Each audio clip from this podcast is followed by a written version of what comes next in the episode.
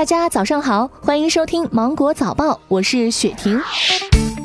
多家在线旅游平台根据综合统计数据发布五一出游趋势报告。据各平台报告，五一出游人数预计创疫情以来的新高。同时，今年五一旅游消费市场将呈现本地游、周边游成为主流，自然风景区及郊野游受欢迎的鲜明特点。值得一提的是，近期全国已经有二十多个省市为居民发放了旅游消费券，不少的景区还联合在线预订平台推出特价，部分的优惠幅度达到百分之五。十以上。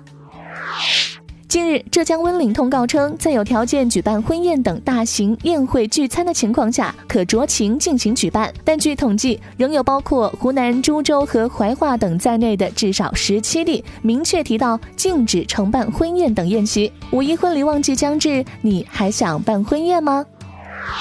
中国人民大学中国就业研究所联合智联招聘发布《二零二零年大学生就业力报告》。报告称，经测算，今年毕业生平均期望薪酬约为六千九百三十元。从就业景气较差的行业来看，大学生在网络游戏、印刷、包装、造纸类行业、交通运输、电器类行业的就业难度较高，就业竞争激烈。其中，网络游戏业招聘需求人数同比减少百分之六十七点九，而求职申请人数同比增加百分之十四。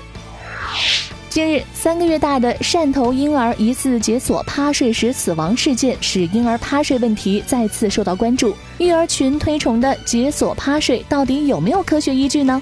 清华大学第一附属医院急诊科主治医生史静表示，新生儿没有翻身和自主抬头能力，无法保证自己的口鼻腔不被自己的睡姿窒息。对于所有没有自主抬头和翻身能力的婴幼儿，不建议其趴睡，更不必解锁趴睡。杭州的小伟花三点六五万买了一双限量球鞋，出厂价是一千八百八十元。去年十月，他将球鞋送到了大刘的擦鞋店清洗，收费三十五元。小伟取鞋时发现两只鞋面都受损了，右鞋的鞋面被大刘自行换成了非原装鞋面。法院审理认为，涉案的球鞋应包含升值空间价值，判大刘赔偿二点一九万元。对此你怎么看呢？财政部、税务总局、工信部联合发布公告，从二零二一年的一月一号到二零二二年十二月三十一号，对购置的新能源汽车免征车辆购置税。免征车辆购置税的新能源汽车是指纯电动汽车、插电式混合动力含增程式汽车、燃料电池汽车。根据现有的政策，消费者今年购买新能源汽车也是免缴购置税的。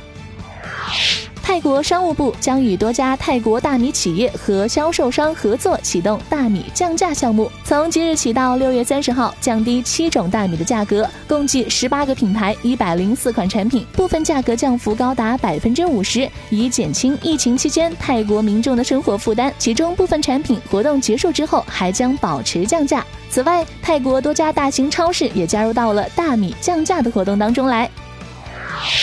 国际学术期刊《自然通讯》最新发表的一篇研究论文提醒，根据研究开展的遗传和观察分析，发现增加看电视的时间可能是冠心病的一个风险因素。在一项分析当中，研究者预计，在平均数二点八小时的基础上，每天看电视的时间增加一点五小时，是一个会增加冠心病风险的因素。不过，目前并没有发现电脑使用或开车与冠心病之间的联系。